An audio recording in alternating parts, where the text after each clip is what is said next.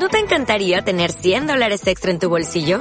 Haz que un experto bilingüe de TurboTax declare tus impuestos para el 31 de marzo y obtén 100 dólares de vuelta al instante. Porque no importa cuáles hayan sido tus logros del año pasado, TurboTax hace que cuenten. Obtén 100 dólares de vuelta y tus impuestos con 100% de precisión. Solo con Intuit TurboTax. Debes declarar para el 31 de marzo. Crédito solo aplicable al costo de la presentación federal con TurboTax Full Service. Oferta sujeta a cambios o cancelación en cualquier momento. Programa de Radio Bolivariana de la Universidad Pontificia Bolivariana, Medellín, Colombia.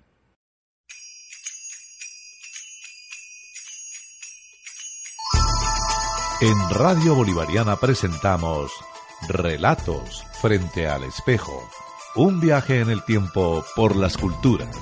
A cargo de los profesores Claudia Avendaño Vázquez y Ramón Maya Gualdrón.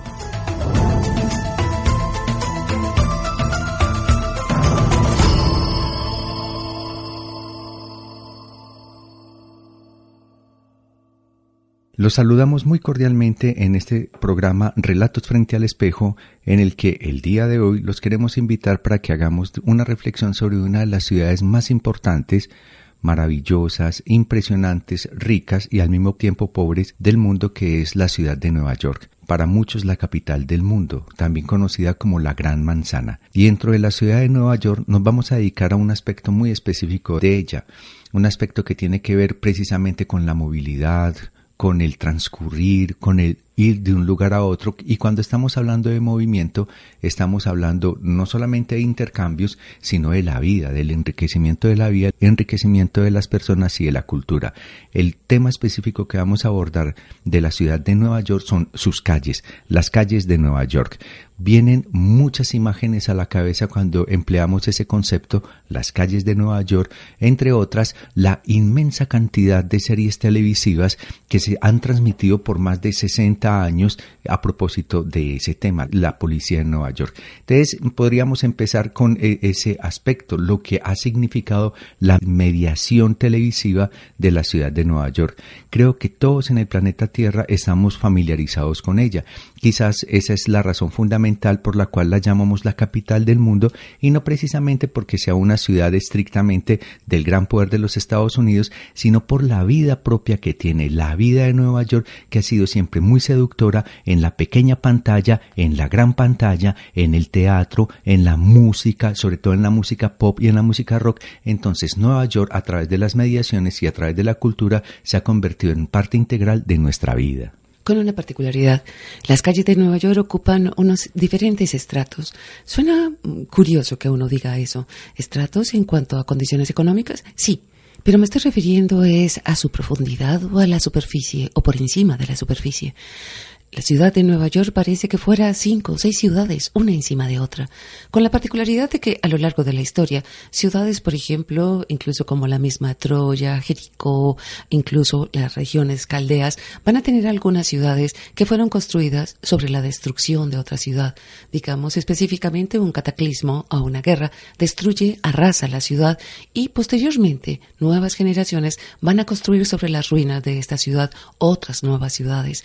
Nos encontramos afirmaciones, por ejemplo, como la de Schillman, donde afirma categóricamente, cuando hace su descubrimiento de lo que él llamó el tesoro de Agamenón, cuando dice haber descubierto a Troya, la gente se ríe un poco. Sin embargo, cuando empiezan las excavaciones en forma arqueológica, van a descubrir 20 ciudades debajo de la Troya encontrada por Schillemann.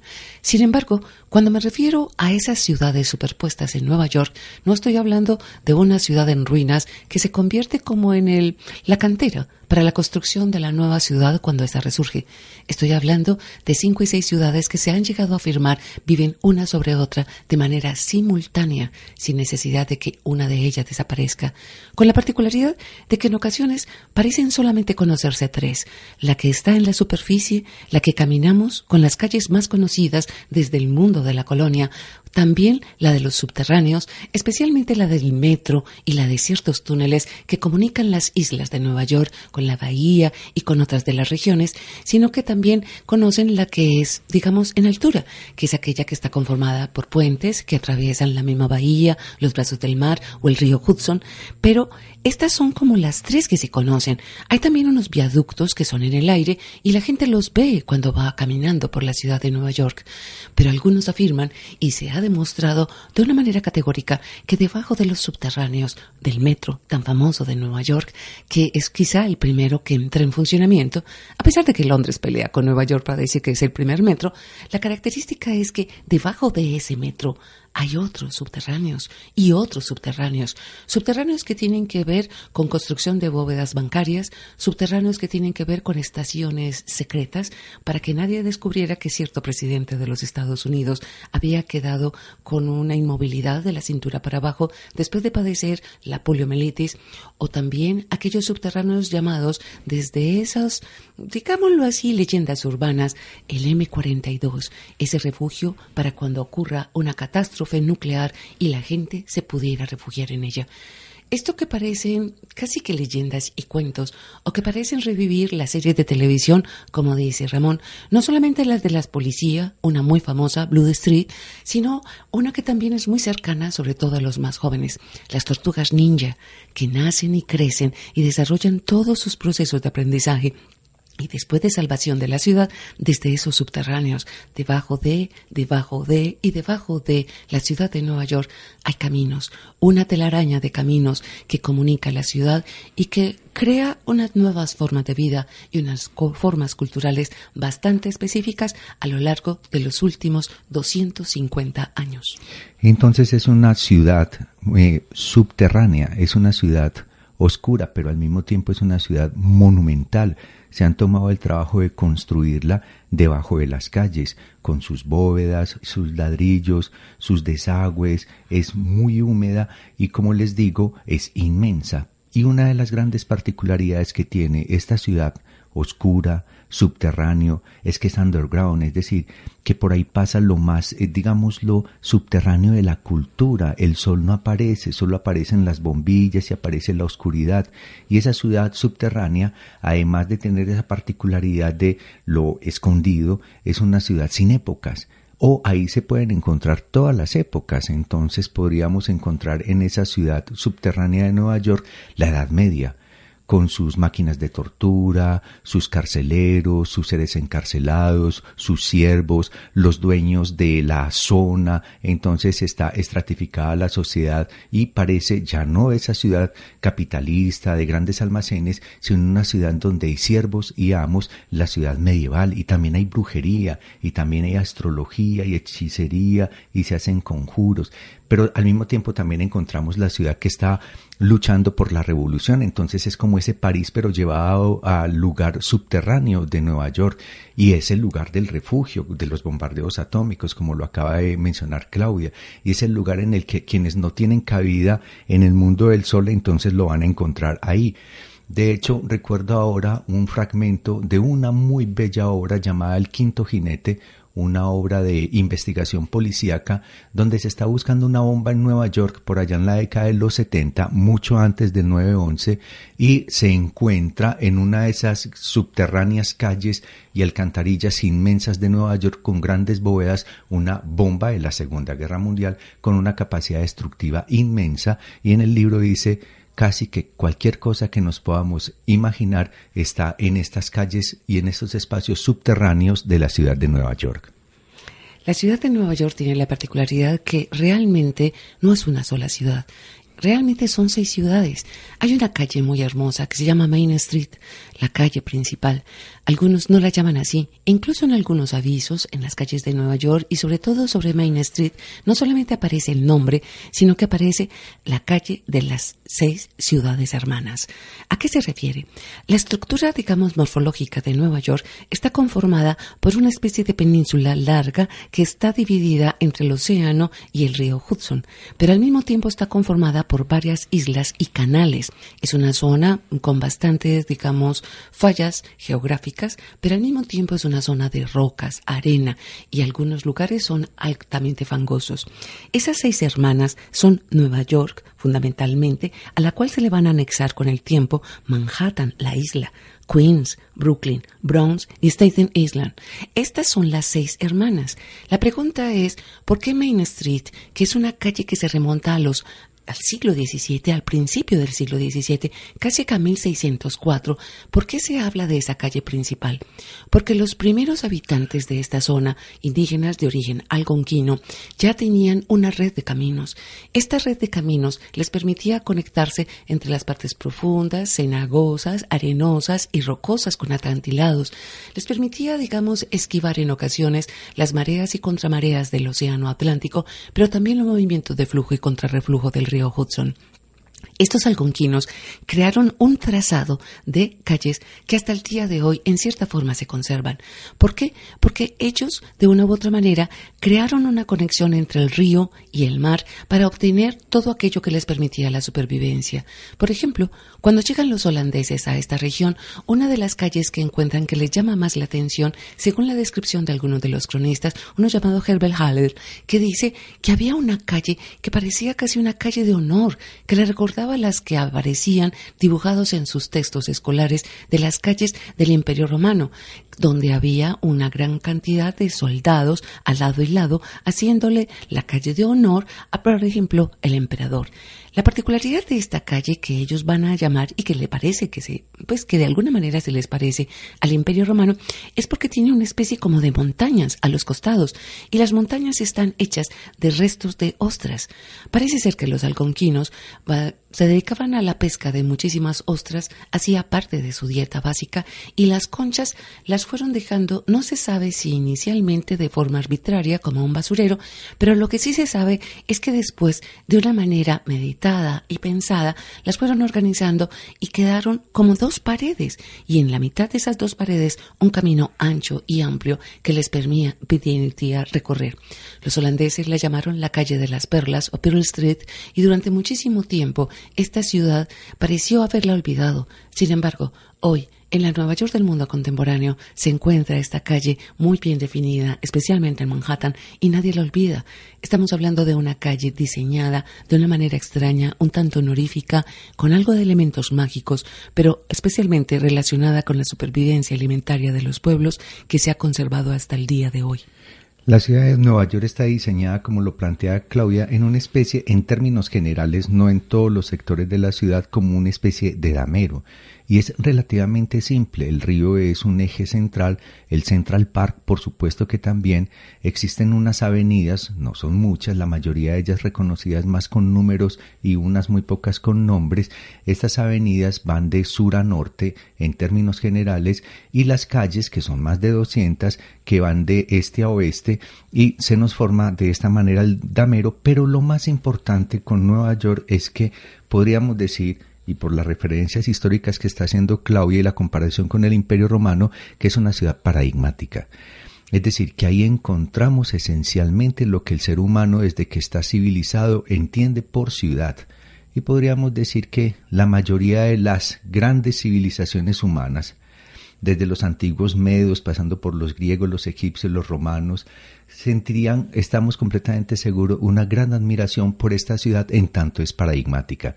Pero un asunto que les voy a señalar, digamos como con cierto énfasis a propósito del concepto paradigma, es que tenemos que entender y es un asunto que es un poco complejo, pero igual vamos a considerarlo, que la ciudad se mira de acuerdo a la cultura que se tenga, esta ciudad específica, paradigmática, Nueva York porque existen ciudades que son, digámoslo, eh, pequeñas, eh, no hay mucha riqueza cultural, no hay mucha riqueza étnica, son, digámoslo, como étnicamente monolíticas. En cambio, en Nueva York encontramos el mundo, el pasado, el presente y el futuro.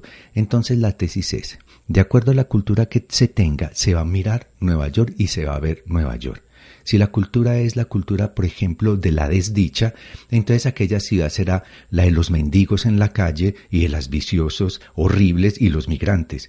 Pero si la cultura es una cultura humana, de apertura y de riqueza, será la ciudad maravillosa, la ciudad de los intercambios y también para quienes aman el dinero, es la ciudad del lujo y es la ciudad brillante. La ciudad de Nueva York, como dice Ramón, es una ciudad particular y especial. Algunos la consideran la ciudad más grande de los Estados Unidos, no por sus dimensiones espaciales, aunque sí lo son en sus rascacielos, pero lo que la hace grande es la diversidad cultural que se alberga en ella. Una diversidad cultural que hace que haya pequeñas, digamos, fracciones del mundo allí incluidas. Encontramos, por ejemplo, la China viva, donde en ocasiones muchas de las personas llevan viviendo varias generaciones en Nueva York, en el barrio de Chinatown, y no hablan inglés. Todavía hablan en chino, comen comida china, van a las lavanderías chinas, el medicamento y los médicos son chinos y todas las festividades y el calendario sigue siendo chino. Es como haber trasladado un pedazo de la China para el mundo. ¿Hay algún inconveniente? No. Nueva York le da espacio a esa habitación o a ese mundo chino.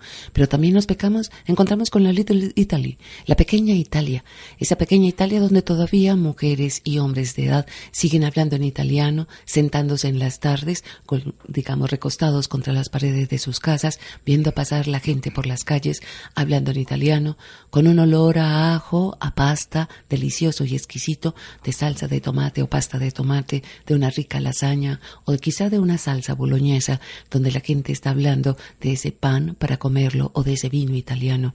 Mesas que parecen sacadas o de la Toscana o quizá de Florencia, adornadas con velas, manteles de cuadros, y la gente dice, me acabo de trasladar a, a Italia, estoy viviendo Italia y huele a Italia. Pero así podríamos llegar incluso al sector de los irlandeses, lo que llaman el mundo de los católicos.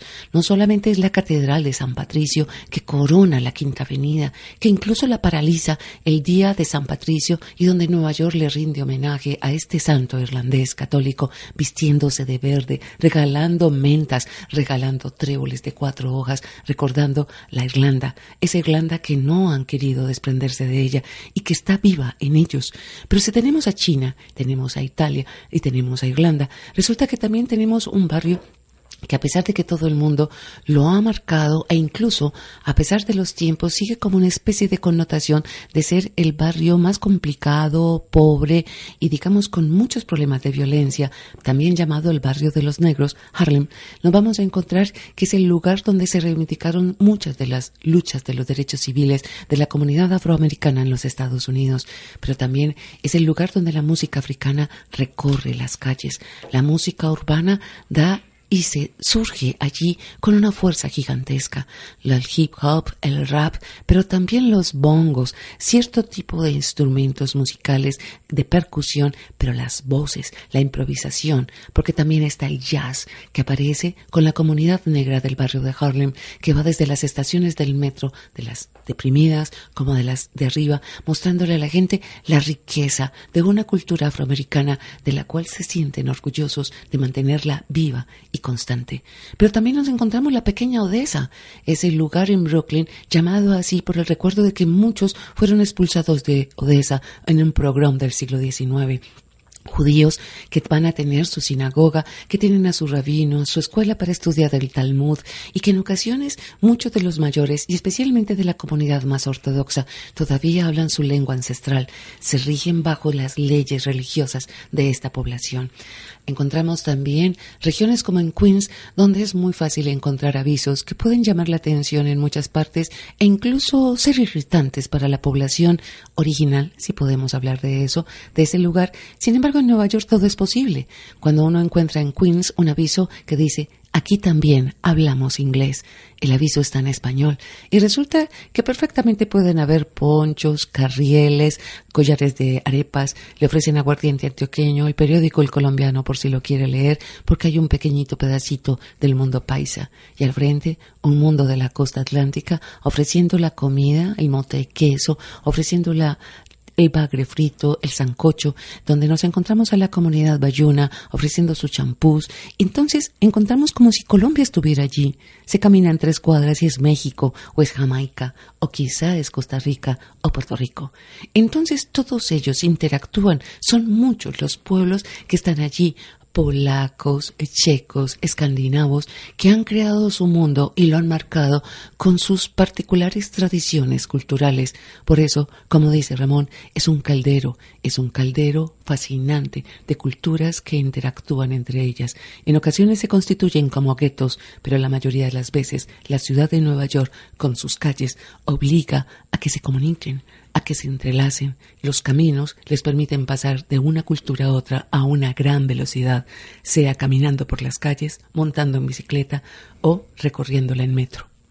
Entonces, no solo que Nueva York colecta la migración del mundo por los últimos 150 años, sino que el diseño de sus calles y la gran posibilidad de comunicación que hay entre ellas es lo que permite que esa migración prospere y es lo que permite que de alguna manera manteniéndose la especificidad casi que como en un gueto, al mismo tiempo se entre en relación con las otras culturas y se puede intercambiar muy fácilmente. Ya Claudia lo ha planteado, es factible que por ejemplo un italiano se aficione al arroz chino y a la comida china a pesar de que están digámoslo, en dos mundos diferentes, pero la conexión que son las calles son los que permite precisamente que la migración pueda intercambiar y pueda enriquecerse. Entonces es la ciudad de la migración y es unas migraciones que inicialmente se especializaron y que tienen caracteres diferentes. En el siglo XIX es claro que la mayoría de esa migración fue occidental europea, hablando en esos términos, los italianos, de alguna manera ingleses y gente de Irlanda, como lo ha planteado Claudia, y no fue nada fácil, ¿no es cierto? Porque estamos hablando de un mundo que tiene un carácter en el siglo XIX bastante xenófobo. Vamos a pensar incluso que solo hasta la década de los 60 en los Estados Unidos se empieza a hablar de derechos civiles de manera estricta, es decir, hace unos 60 años. Eso quiere decir que en el 19 habían exclusiones muy fuertes. De hecho, muchos irlandeses asumían nombres italianos precisamente para poder tener más oportunidades y la policía, por ejemplo, era el lugar en el que muchos irlandeses encontraban la posibilidad de vivir su vida y hoy en muy alto número los policías son irlandeses o de ascendencia irlandesa, aunque también hay muchos hispanos. Entonces la ciudad de Nueva York es una ciudad que brinda seguridad, pero al mismo tiempo le exige al otro que ponga toda su fuerza y toda su energía en la sobrevivencia. Es la ciudad del dinero, pero también es la ciudad de la pobreza. Entonces es la ciudad del plástico, pero al mismo tiempo es la ciudad del arte. Por eso no la podemos clasificar y vamos a decir de Nueva York es precisamente lo que hay en nuestro corazón y en nuestro sentimiento. Y hay una cosa que es un poquito duro decirla y es que la mayoría de las veces los más duros con Nueva York son los migrantes que fueron acogidos por la ciudad de Nueva York y su dureza generalmente está en rechazar a otros migrantes. Es muy común ver al hispano en Nueva York renegando de que hayan iraníes, egipcios, mexicanos por todo Nueva York, porque él deja de sentirse como migrante y ahí entramos en un proceso muy triste de desconocimiento del humano.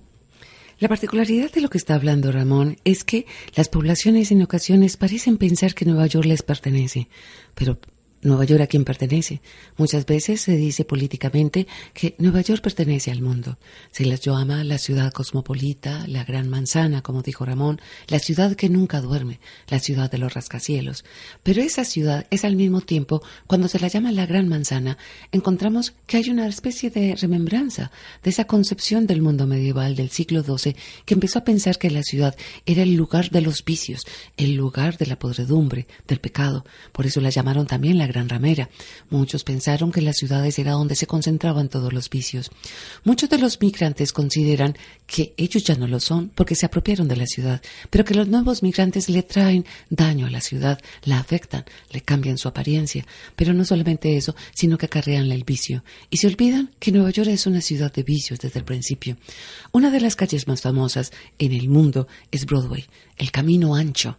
Este camino ancho existe desde el siglo XVII y hoy se en él una gran cantidad de escenarios artísticos, especialmente lo que tiene que ver con el teatro y con el cine. Pues bien, es el mundo de la bohemia, el mundo de los artistas desordenados, caóticos, que parecían nunca dormir. Broadway es la calle donde la gente está constantemente en actividad, están constantemente haciendo cosas nuevas, experimentando con música, con baile, están experimentando con artes escénicas, están jugando, son los más novedosos.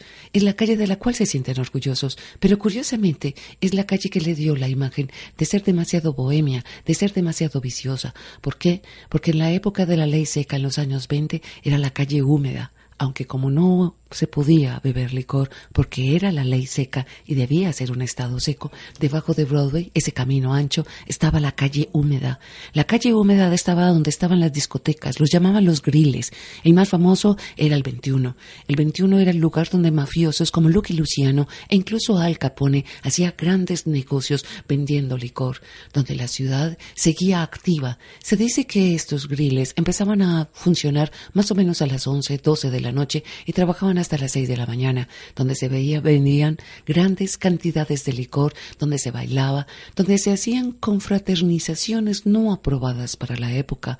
En otras palabras, la música de jazz en vivo y bailarines de razas intercambiadas o mixtas que ponían los pelos de punta a muchos otros en Nueva York, en esos subterráneos debajo del camino ancho, debajo de Broadway, se podían hacer.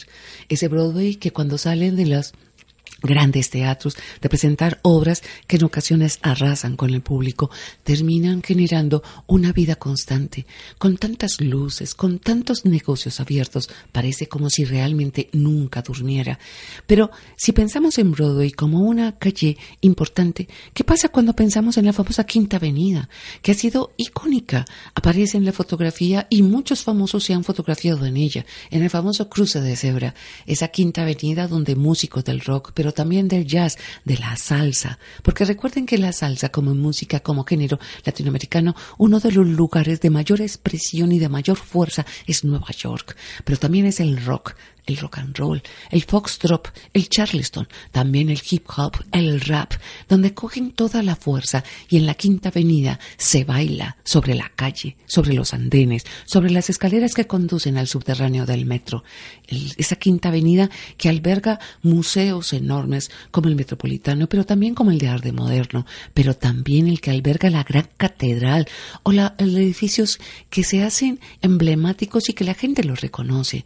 Allí está desde los que están sin techo, los vagabundos, que de una u otra manera hace la referencia, Ramón, una pobreza rampante al lado de los almacenes más costosos que venden los objetos del deseo más costosos de la sociedad de consumo. Esa quinta avenida donde hay jeques bajándose de Rolls Royce o de Ferraris dorados que se encuentran con gente que sobrevive en el día con un dólar, pero que al mismo tiempo se cruzan en esa quinta avenida con alguien que perdió su cabeza, no literalmente, sino de manera figurada, en una de las tantas guerras en las que participó, la calle donde se ven los veteranos que han perdido la cordura, que se pasean y que se niegan a digamos, interactuar con la sociedad, reinsertarse en ella y siguen perdidos en los bombazos de Vietnam, en los misiles de Irak y que todavía la guerra para ellos sigue vivida, viva y doliente. Es una ciudad extraña, pero es una ciudad maravillosa. ¿Por qué? Porque genera cosas tan contradictorias como las que decía Ramón. En la ciudad de los brazos abiertos, la isla Ellis con su estatua de la libertad le daba la bienvenida a estos migrantes que huían por hambre, por guerra, por miseria o por expulsiones y que al mismo tiempo cuando se asientan en este territorio empiezan a pensar que aquellos que llegan están dañando a su ciudad, cuando su ciudad no es de daños, no es de buenos o malos, es una ciudad de contrastes, es una ciudad de paradojas.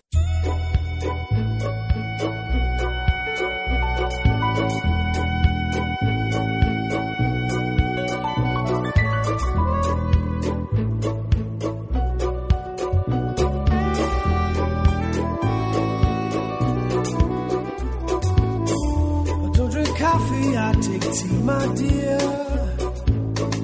like my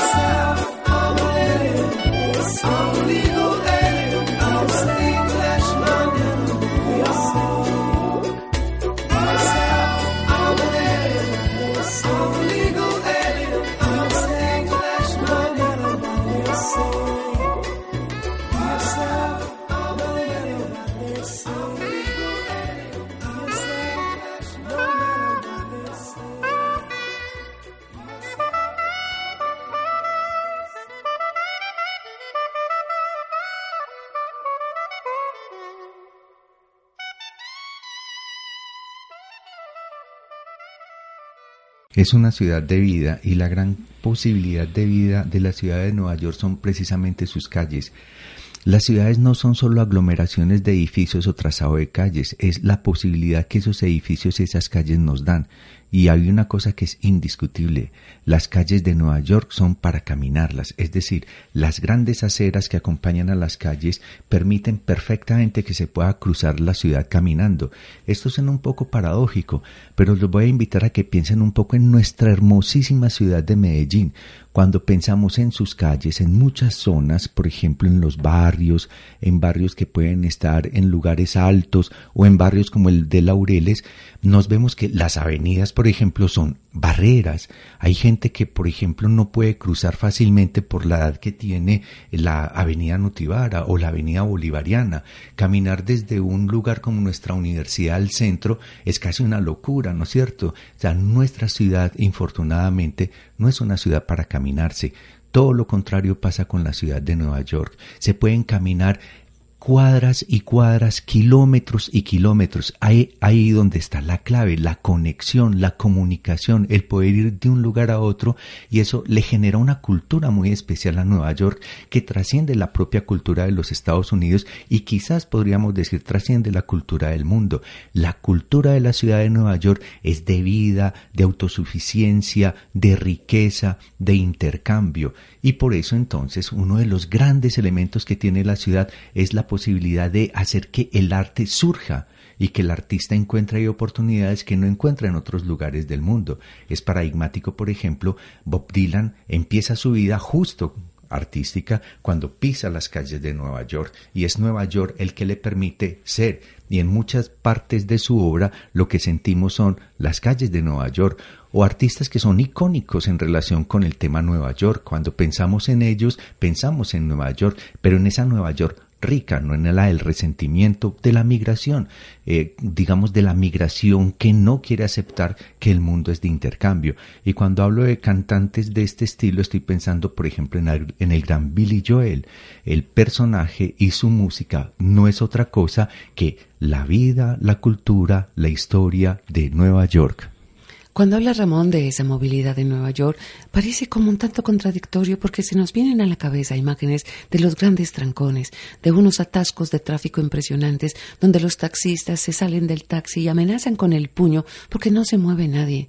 Esa ciudad de los atascos, esa ciudad que en ocasiones no es capaz de permitir fluir el tráfico, tiene una gran cantidad de puentes y de túneles que conectan toda la región.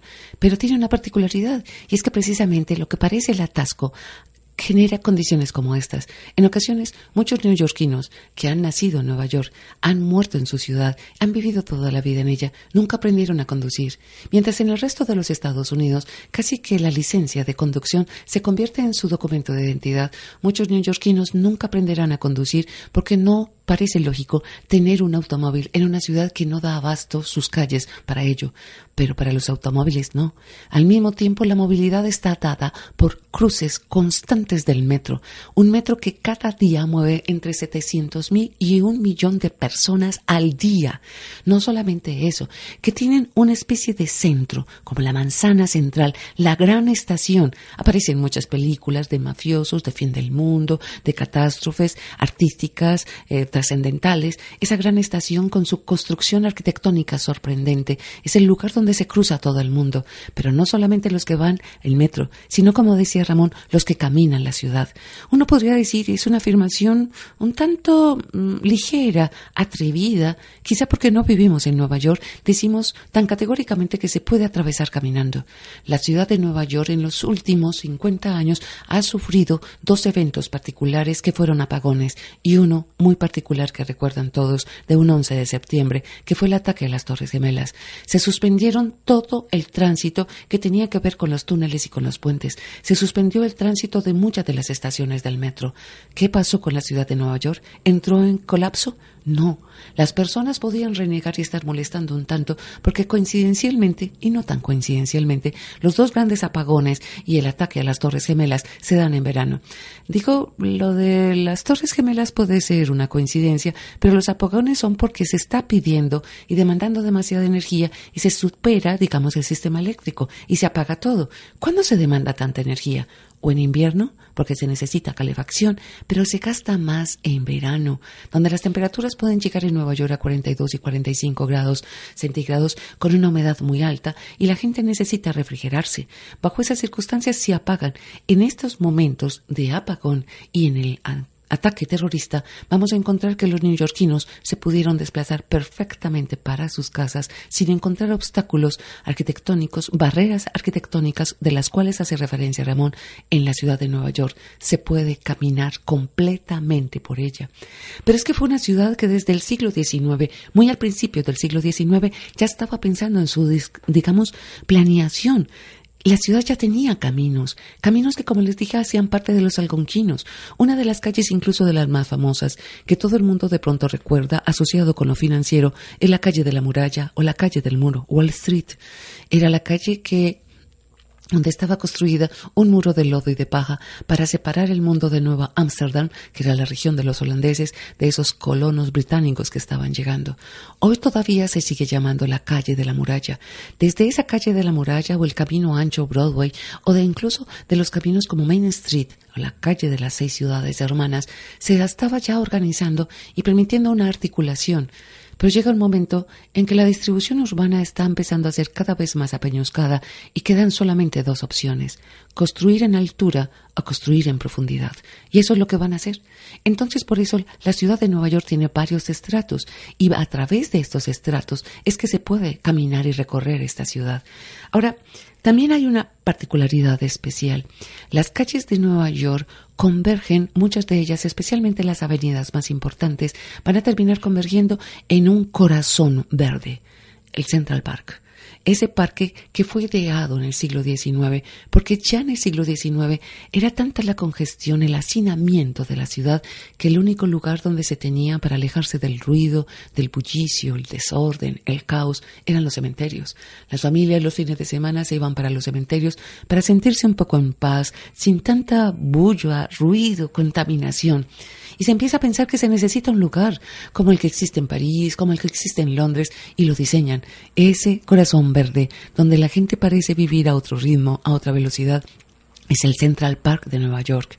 Mientras en el Central Park se ve gente jugando, leyendo, durmiendo, patinando, montando en bicicleta, haciendo piruetas, artes circenses, contrasta inmediatamente al cruzar una de sus avenidas, al cruzar la Quinta Avenida, a encontrarse a gente frenética que parece caminar con los ojos clavados en el piso, sin mirar a nadie, donde todo el mundo pasa la carrera a una gran velocidad porque van para su destino, llamados los hombres grises, estos hombres y mujeres que van para sus trabajos, que van para sus casas y que no quieren distraerse con nada.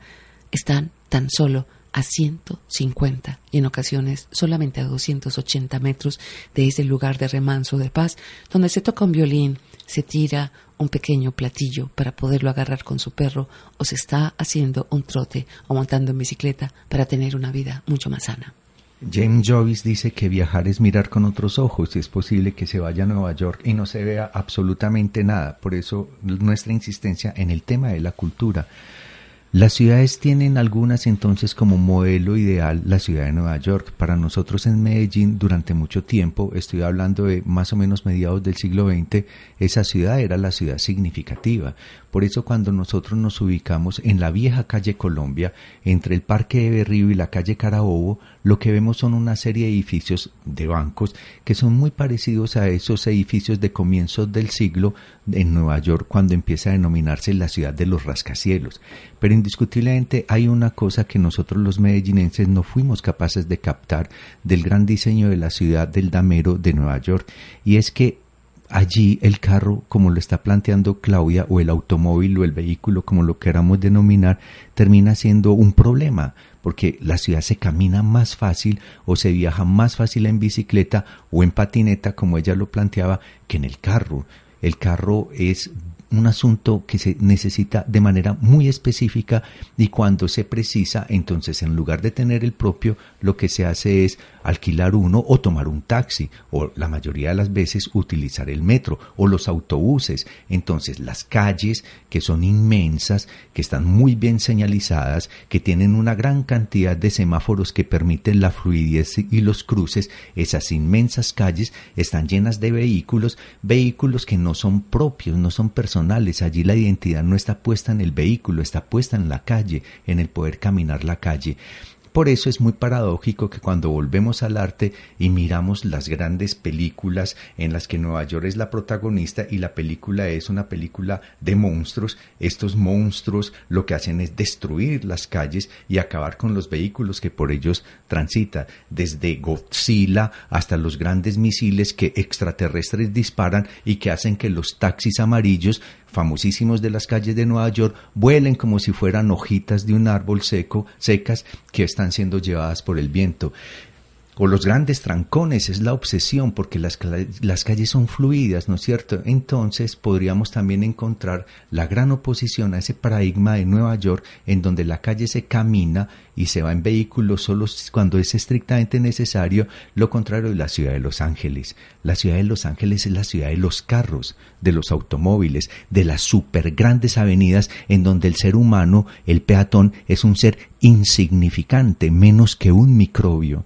Entonces ahí está la gran diferencia. Ahora, lo que podríamos decir es que Medellín debería parecerse más a Nueva York, pero infortunadamente nos parecemos más a Los Ángeles y estamos muy lejos de tener esas superavenidas. La ciudad de Nueva York empezó a construir una gran cantidad de túneles y muchos dicen que los construyeron los Lenape, una comunidad indígena que quiso apartarse de los holandeses y más tarde de la violencia y digamos del avasallamiento de los ingleses. Crearon túneles en las suelas de piedra y roca para poder trabajar y moverse debajo del suelo donde pisaban los ingleses y los holandeses. Pero no fueron solamente los Lenape. Sabemos con certeza porque hoy hay museos subterráneos en Nueva York que se construyeron también y que se utilizaron muchos que los nativos americanos habían hecho en la guerra de secesión. En esa década de los años 60 del siglo XIX, en 1963, algunos hombres se dedicaron a ocultar a afroamericanos evadidos de las tierras del sur. Como ellos apoyaban no precisamente a los confederados, sino a los federados, en Nueva York se ocultó y se hizo un tráfico humano y se los ocultó en estos túneles. Estos túneles empezaron a constituir zonas de vivienda para muchos de ellos durante durante tres y cuatro cinco años. Muchos vivieron entre 1962 y 1967 debajo de la ciudad de Nueva York sin saber cuál había sido el destino de la gran guerra de secesión. Creían que si salían a la superficie podían quizá caer de nuevo en la esclavitud.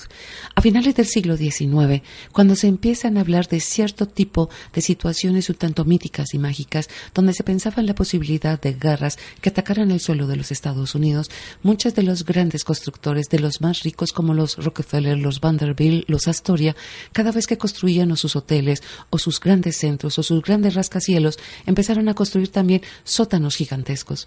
Eh, uno de los más grandes es el del Rockefeller Center. Se dice que su sótano es más o menos un edificio de 10 pisos hacia abajo, tiene una profundidad de 32 metros y cada uno de los estratos está compuesto por ventiladores para mantener el intercambio de aire para que se pueda vivir en ellos. No solamente eso, se dice que hay bombas que constantemente están trabajando para retirar el agua porque es que este sótano está por, por debajo del nivel del mar. Pero también los Astoria, cuando construyeron su hotel, construyeron, parece, una especie de cinco pisos hacia abajo para los inquilinos o para los visitantes o para las personas de la élite por si había una guerra y fue, se pudieran ocultar. Incluso se tomaron el trabajo de que las habitaciones, como están en el subterráneo, para que no tuvieran un espacio como una sensación de ser una celda oscura, le hicieron ventanas. Pero ventanas hacia qué? Hacia una pared de roca, pues la llenaron de fotografías grandes del Central Park, del océano, en Staten Island, para que la gente se sintiera como cerca de allí. Y en ocasiones se dice que en los años 50 incluso pusieron equipos de sonido para recordarle a la gente el canto de los pájaros, el sonido del viento, el ruido del mar, para que estas habitaciones subterráneas también pudieran vivir. Pero no es el único. En 1904, cuando se empieza a construir el subterráneo del metro, tienen que empezar a construir también subterráneos para que lleguen al viaducto del metro para poder llevar los materiales. Estos grandes túneles no fueron una excavación simple en la pared, se hicieron arcos, arcos de ladrillo cocido, grandes, altos, para que no solamente copiara maquinaria del momento, sino para que en un futuro copiara la maquinaria que se pudiera diseñar todavía más grande. En estos túneles se ha habido, se ha dado una especie de situación donde la vida es constante. Y algunos de los obreros de estos túneles, a los cuales obligaban a salir a la superficie para que recibieran sol y respiraran aire puro, terminaron encontrando que era más grato vivir dentro, debajo de la tierra, por el silencio, por la frialdad, por la oscuridad, aunque claro que en verano parece ser que hace bastante calor, pero también van a aparecer cuando se construye el túnel Holland, que es el que se construye por debajo del río Hudson, para poder conectar a Manhattan con Nueva York. Para hacerlo, tuvieron que construir grandes ventiladores con diámetros de 25 metros y eran también subterráneos. También tuvieron que construir una red de subterráneos gigantescos que pueden albergar alrededor de unas 17 canchas de fútbol reglamentarias. Naturalmente, en estas áreas, después de que se termina la construcción, algunas quedan con maquinaria, otras sirven para el tránsito o para el mantenimiento del túnel, pero otras se han convertido en lugares de habitación. Algunos siguen afirmando que son leyendas urbanas, pero las series de televisión han sido fascinantes. En la década de los años 80, una que fue bastante famosa fue La Bella y la Bestia, donde un ayudante de fiscal, bueno, era abogada inicialmente, después de su tragedia personal se convierte en ayudante de fiscal, puede, digamos, ser salvada en este entramado, digamos, de calles, de ciudades, debajo de la ciudad de Nueva York, porque Vincent, la bestia, la rescata. Y nos muestra un mundo que se comunica dándole golpes a los tubos de ventilación o a los tubos de la cañería, que se recorren donde hay lámparas de Tiffany, hermosas librerías, unas distribuciones hermosas, con familias completas. Mucho tiempo después, incluso, aparece la serie Futurama. En Futurama también se habla de los hombres topo que viven debajo de Nueva York. ¿Eso es una leyenda urbana o es real? Se hay un texto que fue un poco, digamos, debatido, fue bastante discutido, escrito por Jennifer Todd en 1999. Dice, la gente topo es la vida de los pueblos en el subterráneo de Nueva York. Muchos han dicho que el texto no tiene nada de veracidad. Sin embargo, hasta el momento se han hecho 27 documentales sobre la gente que vive debajo de la ciudad de Nueva York, niños que han crecido en los subterráneos y que nunca han visto la luz del sol. Entonces la ciudad de Nueva York, viéndolo bien, es sus calles y lo que sus calles y sus aceras permite. Y sus calles no solamente son trazados, cubridos, eh, cubiertos por pavimento, sino que hay un gran mundo que los rodea. Ya hemos hecho una insistencia, por ejemplo, en el tema del subterráneo. Los subterráneos son parte de las calles de Nueva York, van por donde van las calles de Nueva York, tienen que ver con el metro de Nueva York, que es un asunto que es fuerte dentro del tema de la movilidad y dentro del tema de permitir la vida dentro de las calles de Nueva York. Pero hay otros elementos que acompañan a la calle, por ejemplo, muy famosos también por la iconografía, por la cinematografía y la música, los callejones. Los callejones que son esos lugares en los que aparentemente no hay nadie ni nada, salvo grandes colectores de basura, donde precisamente van a parar los cadáveres o donde se esconden los fugitivos. Los callejones que son los lugares del terror, son los lugares en donde hay que saltar grandes mallas para poder ser liberado pues del acoso. Entonces, el callejón es el lugar de el azar es el lugar de la amenaza, es el lugar que es contrario al de la calle, donde hay la posibilidad de escapar, donde está la posibilidad de la seguridad, donde está la fluidez de la vida de Nueva York. Además de los callejones, otro asunto que acompaña la vida de las calles de Nueva York son los parques, los pequeños parques o los grandes parques, aquellos en donde hay canchas de baloncesto, donde los jóvenes van a pasar todo el día. Yo siempre recordaré mucho una bella un bello documental de TNT que hacen a propósito de un comentario de Magic Johnson, el gran basquetbolista de la NBA, que cuando se retiró le preguntan los periodistas que él a quién admiró como basquetbolista en su vida y se refirió a una persona que nadie conocía y cuando fueron a averiguar él lo llamó la cabra, era un chico de Nueva York que en uno de esos parques había vivido jugando baloncesto con una enorme calidad, con una gran capacidad de saltar inigualable, pero que sucumbió en lo que ocurre en, esos callejones y en esos parques y es la droga. Entonces, al lado del parque aparece el gueto. Y dentro del gueto creo que el gran paradigma entre nosotros a propósito de Nueva York fue el Bronx.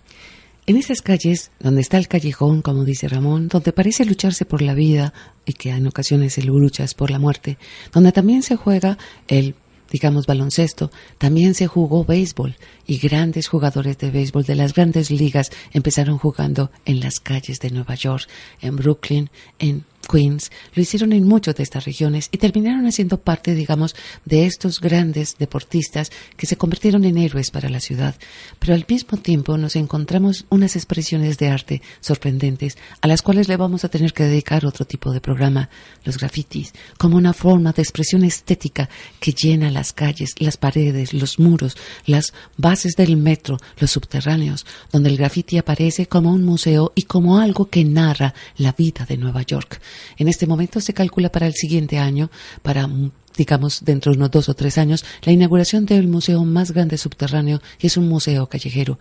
Pero también es en las calles de Nueva York donde se canta, donde aparecen nuevos ritmos. Estos ritmos que no eran acogidos por las grandes empresas de música, pero que aparecen los músicos callejeros, esa música que se llama música urbana.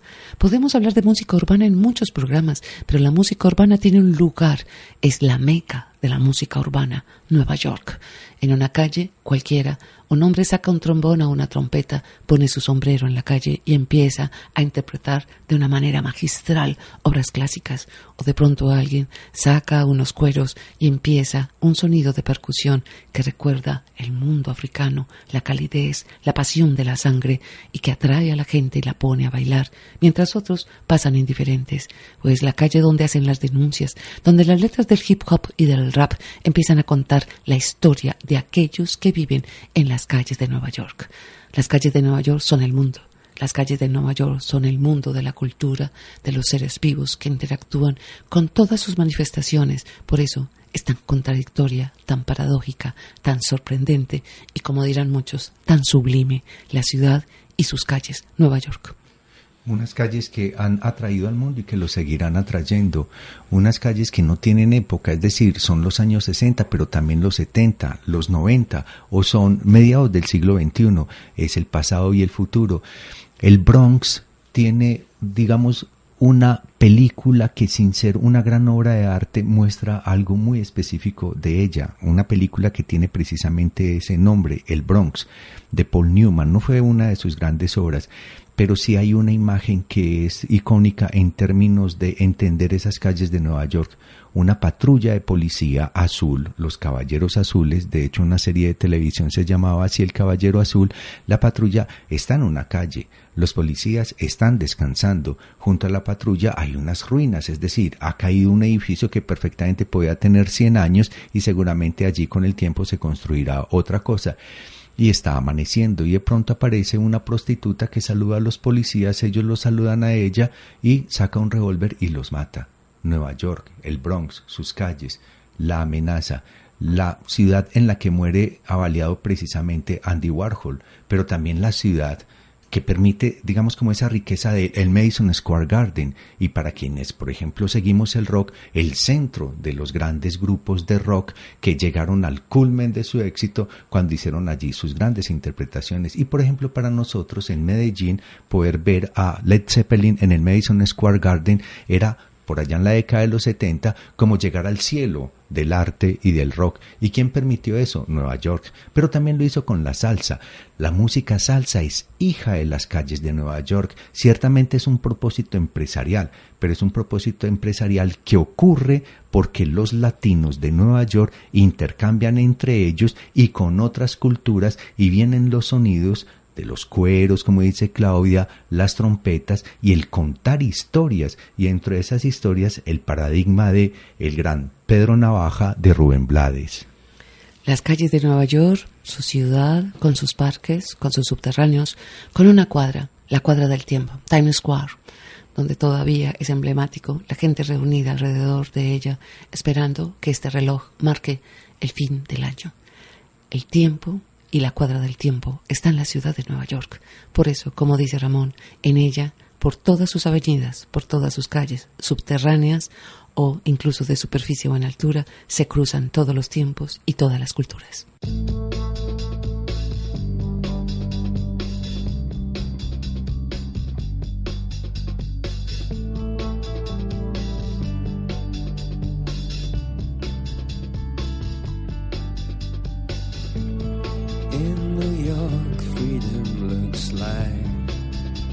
Too many choices. In New York, I found a friend to drown out the other voices.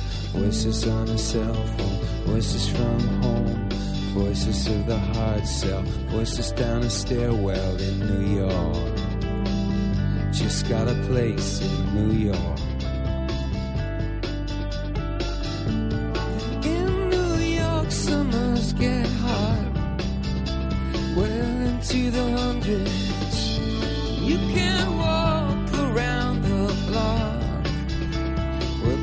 Change of clothing. Hot as a hairdryer in your face, hot as a handbag in a can of mace. New York, I just got a place in New York. New